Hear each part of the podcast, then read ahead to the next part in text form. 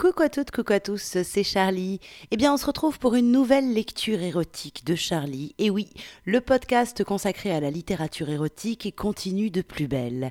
Et cette semaine, on va vraiment être dans la nouvelle érotique, puisque je vais vous lire un extrait de la nouvelle qui a gagné le prix de la nouvelle érotique. Alors, pour ceux qui ne connaissent pas, le prix de la nouvelle érotique, c'est un espèce de défi un peu fou, un défi littéraire. Ce prix a été créé par Jacques-Olivier Libby, qui est président de l'association Les Avocats du Diable. Ils organisent des résidences d'écriture et des prix littéraires. Le prix Hemingway, euh, qui est en rapport avec la tauromachie, si je dis pas de bêtises, et le prix de la nouvelle érotique. Alors, comment ça fonctionne ce prix de la nouvelle érotique? Alors déjà, quand il y a l'annonce euh, de l'ouverture des inscriptions, il faut se dépêcher parce qu'il y a de plus en plus de monde qui veut y participer. Les places sont limitées à 300, je crois, et euh, le quota est vite explosé. Donc, euh, si vous voyez l'annonce passer, dépêchez-vous. Ça se passe à chaque fois au moment du passage à l'heure d'hiver, donc fin octobre. Et en fait, à minuit, tous les participants reçoivent le sujet donc c'est un contexte de situation avec un mot final, le mot qui devra clôturer votre nouvelle. Et les auteurs ont 8 heures dans la nuit pour écrire la nouvelle, pour écrire une nouvelle inédite. Et le grand gagnant, le lauréat, eh ben, remporte une dotation de 3000 euros plus 3 semaines de résidence d'écriture en Camargue euh, grâce aux avocats du diable. Donc ça c'est plutôt très très chouette. Et ensuite, euh, je sais plus combien il y en a, 10, 12 nouvelles. Alors il y a la nouvelle gagnante plus 10 euh, autres nouvelles, si je dis pas de bêtises, euh, sont éditées par les éditions Au Diable Vauvert dans un recueil du prix de la nouvelle érotique. Alors j'avais déjà lu des extraits du gagnant de l'an dernier, c'était Pascal Ella, avec euh, sa nouvelle Ma maîtresse humblement. Et là, ça y est, ça vient de sortir. Le lauréat de cette année, c'est Eric Abel, et sa nouvelle, c'est Si le corps est prison. Alors si ça vous intéresse de participer au prochain prix de la nouvelle érotique, il suffit que vous alliez euh, sur Facebook ou sur le Tumblr des avocats du diable, lesavocatsudiable.tumblr.com. Là, vous aurez toutes les infos en temps voulu et vous pourrez aussi découvrir en intégralité la nouvelle gagnante de cette année. Quant à l'auteur Eric Abel, il est présent sur tout plein de réseaux sociaux. Vous le retrouverez sur Facebook, sur Twitter, sur Instagram, sur YouTube, sur d'autres réseaux que je ne connais pas. Et il a également un site, c'est lesespaceinsécables.wixit de toute manière, tous les liens seront sur l'article qui présente la lecture du jour et ça c'est sur mon site à moi lec.charlie-liveshow.com.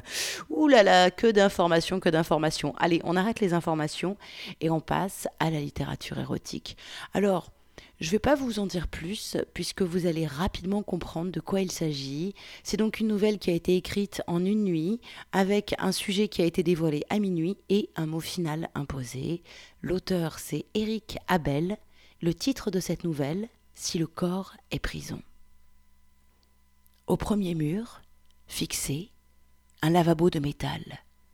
Au second, une fenêtre de barreaux. Contre le troisième, un lit pieds vissés dans le sol. Le quatrième mur est une grille. La grille donne sur un couloir, allumé jour et nuit. Cinq cellules individuelles s'y succèdent. Un gardien passe toutes les minutes. On évite les suicides dans le couloir de la mort. Le Southern Ohio Correctional Facility tient à sa réputation. Moi, c'est Miles. Elle répond d'une voix fatiguée. Bonsoir, Miles. Miles est blanc. Blanc comme le drap du lit, qui lui sert aussi de serviette le matin. Son surnom ici, c'est Butter Chicken. Et toi Tu t'appelles comment? Elle hésite, comme pour un vêtement à choisir, dit enfin Belladonna. C'est ton vrai nom? C'est important? Je veux savoir avec qui je dîne ce soir. Si je te donne mon vrai nom, ça changera quoi? Rien. De toute façon, je vais demander une blonde et tu es brune. Je sais.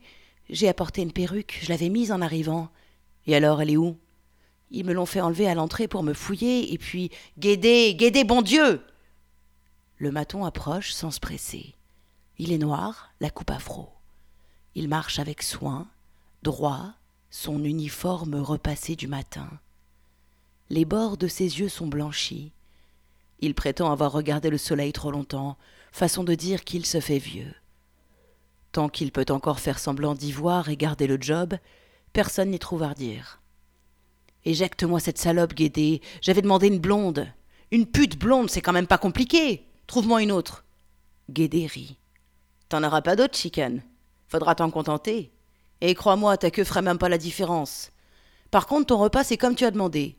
Burger avec oignon et glace vanille noix de pécan. Miles hurle. Le repas, je m'en fous si j'ai pas la fille qui va avec.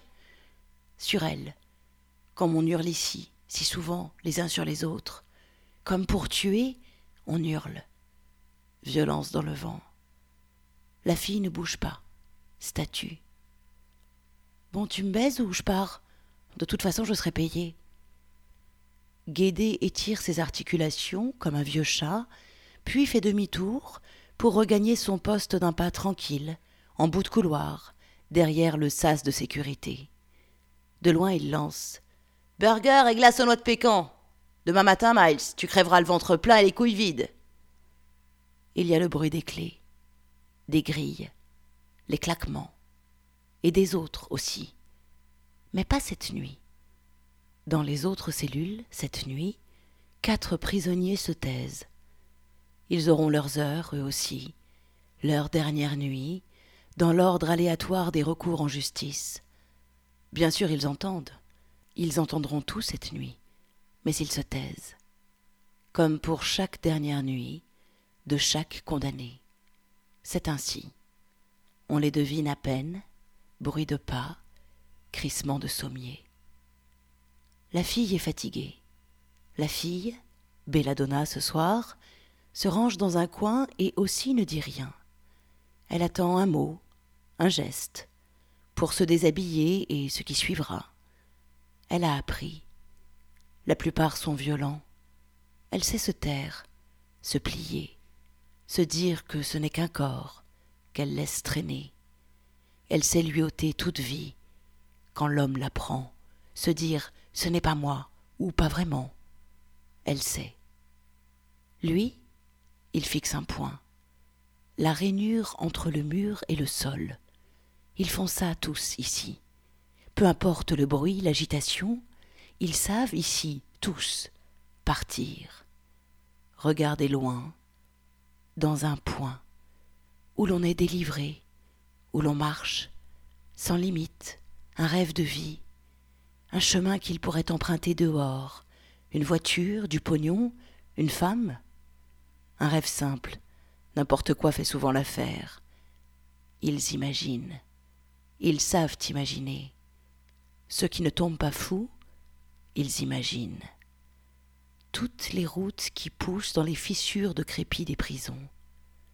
Des hommes immobiles, corps inertes, regards au loin, libres en quelque sorte.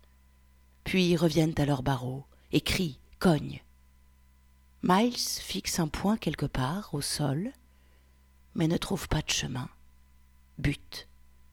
Les murs se replient. Un merle chante. Si le corps est prison.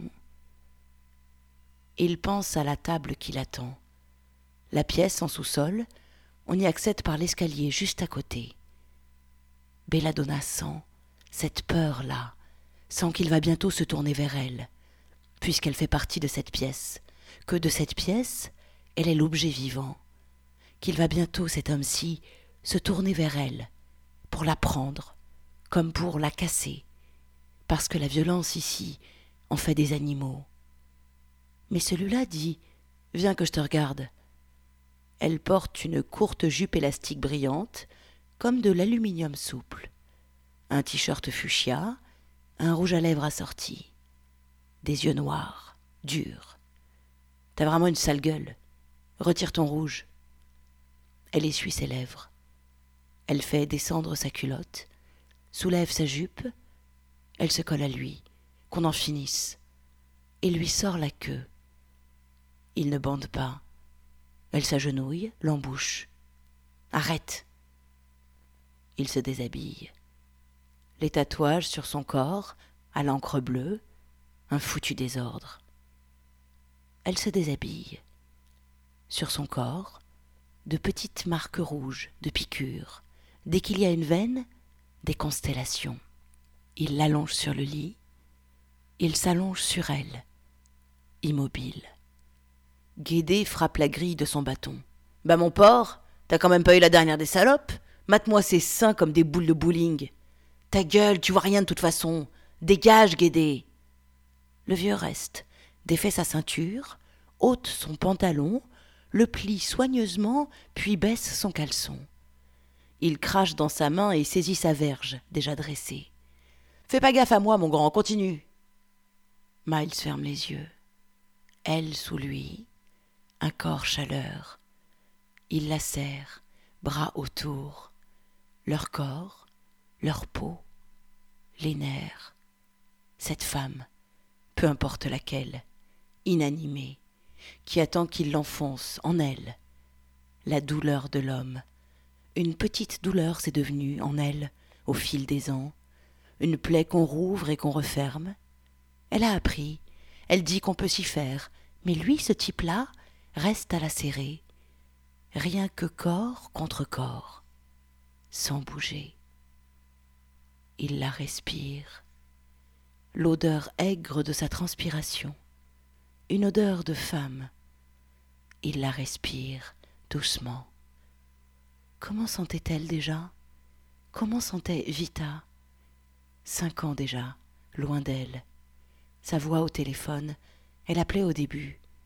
Son visage sur les photos. Et son odeur, il devrait encore s'en souvenir, celle de son corps, de son sexe aussi, lorsqu'il la prenait en bouche, qu'elle lui disait de ralentir, doucement, voilà, tout doucement. Elle l'embrassait, l'effleurait, le temps qu'il prenait des lèvres, glissait sa langue sur ses lèvres, sur sa nuque, son souffle. Vita, il lui restait les photos. Sur un Polaroid à Marconi Beach, en maillot de bain noir, elle lui jetait un regard noyé d'amour. Ils avaient passé la nuit sur la plage entre les dunes. Il l'avait fait jouir, juste avant de prendre la photo. Vita, c'était ça, des souvenirs le genre de choses à regarder encore et encore dans un repli de mur. Vita, la chaleur de son corps sous lui. Penché sur la grille, son impressionnante verge à la main, le gardien s'escrime. Sans succès, la chose retombe. Bah alors, Miles, tu dors? Et baise-la un peu, je me dégonfle, moi. Va te faire foutre, Guédé. Je me casserai quand tu l'auras baisé. Miles relâche son étreinte, s'assied à côté d'elle. Tu m'as parlé d'une perruque Ils me l'ont prise. Les gardiens? Pourquoi? Pour rien. Pour déconner. Bande de bâtards. Guédé, tu pourrais aller me chercher cette foutue perruque? Si tu veux. Après tout, c'est ton soir, hein Je peux bien faire ça pour toi. Le vieux se rhabille, boucle sa ceinture, s'éloigne à pas compter. Lorsqu'il reparaît, c'est avec le dernier dîner, tel que demandé par Miles. Hamburger, glace aux noix de pécan. Le burger est trop froid, la glace fondue. Tant pis. À défaut de table, l'assiette est posée sur le lit, entre la fille et lui, encore nu. Guédé agite dans son poing une masse de cheveux blonds. J'ai la perruque aussi. T'aurais vu la tronche de Bates, il la portait. Belladonna place le postiche sur sa tête, d'un blond flamboyant. Miles ajuste une mèche du bout des doigts. Maintenant, mange. Elle a déjà pris son repas mais n'ose le contredire. On partage? Juste toi. C'était prévu pour toi. Elle mord à pleines dents dans le burger. Pas comme ça. Mordille. Prends des petites bouchées et mordille. C'est bien, Vita. Continue. Tout doucement. Vita prenait son temps pour ces choses-là. Elle aimait faire durer le temps des amours déraisonnés, le temps quand on n'a rien à construire, rien que des instants, de petits instants bout à bout, de petites joies qui coulent en bonheur. Le mari de Vita, si souvent absent, un homme d'affaires, tant occupé, international le mari de Vita. Ils avaient donc la vie pour s'aimer, l'argent aussi, le temps de vivre, d'amour et d'un flot de billets verts elle entre chienne et louve, familière et sauvage, souvent lovée, sa soumise, offerte, serrée contre, puis tout à coup, puis si distante, de haut, si fière. Elle le toisait, le terrassait, de ce terrible regard, comme étonnée d'être encore là, avec lui, entre ses bras, ses étaux-là. Elle prenait de la distance, puis revenait, ne demandait pas pardon, se blottissait, posait sa petite tête contre son grand cœur d'homme, l'entourait tant et tant, murmurait Je suis à toi et lui mordait l'oreille. Il partait quelques jours, prenait des hôtels. Vita demandait la suite du dernier étage. Elle ouvrait grand la fenêtre, dans l'air frais nocturne, et le faisait asseoir sur la rambarde du balcon, en équilibre. D'un lacet, elle lui liait les mains dans le dos, afin qu'il ne puisse pas se tenir. Puis elle le suçait, de plus en plus vigoureusement, au risque de le faire basculer par-dessus bord si par mégarde, sa tête, emportée par la fougue, mesurait mal ses élans. À l'hôtel, Vita commandait aussi des brassées de roses. Elle s'allongeait nue sur la moquette, pointait son cul et lui demandait de la fouetter avec le bouquet. Battant sur ses fesses, les pétales de fleurs s'éparpillaient comme des confettis. Miles la frappait aussi, parfois des épines, de sorte qu'elle ne sache pas, quand le bouquet s'abattait sur son séant, si cela lui arracherait un cri de douceur ou de douleur. Enfin, elle plaçait un pétale de rose au bout de son gland avant qu'il l'encule. Il leur arrivait aussi de faire l'amour dans les toilettes de grands restaurants.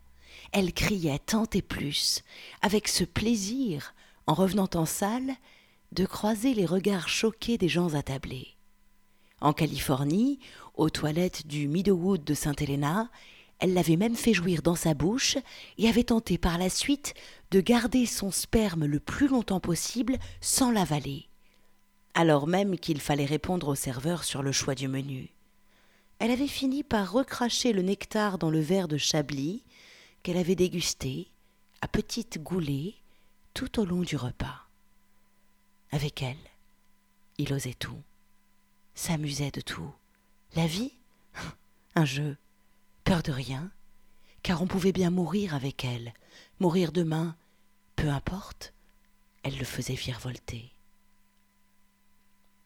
Voilà, c'était un gros extrait de la nouvelle Si le corps est prison. C'est écrit par Eric Abel et c'est la nouvelle qui a remporté le prix de la nouvelle érotique édition 2018. Et franchement, je vous invite vraiment à aller lire la suite sur lesavocatdudiable.tumblr.com parce que ah, cette nouvelle et j'ai adoré cette nouvelle. Alors, on pourrait croire que c'est sombre tout ça, mais en fait, derrière une situation un petit peu dramatique au départ, un mec condamné à mort qui va mourir le lendemain matin aux aurores, une pute euh, qui se calme, ben en fait, derrière, derrière tout ça, on est vraiment sur Eros et Thanatos et sur euh, la pulsion de plaisir qui, qui donne la pulsion de vie, en fait, et qui permet de transcender la mort. Voilà, c'est une très très belle nouvelle, très touchante et qui m'a voilà, un vrai, vrai, vrai plaisir. Alors, je vous rappelle, Eric Abel est présent sur tout, tout, tout plein de réseaux sociaux, Facebook, Twitter, YouTube, Instagram, etc., etc. Il a aussi un site internet, lesespacesinsécables.wixit.com. Comme c'est un site impossible à retenir, évidemment, j'ai mis tous les liens sur l'article qui présente la lecture du jour. Et ça, c'est à retrouver sur mon site lec.charlie-liveshow.com. Eh bien, ce podcast est terminé. Alors, je vous souhaite euh, une bonne journée, une bonne soirée, une bonne... Je ne sais pas quand est-ce que vous écoutez. En tout cas, vous pouvez reprendre une activité normale. Et moi, je vous dis à la semaine prochaine. Ciao, ciao, ciao.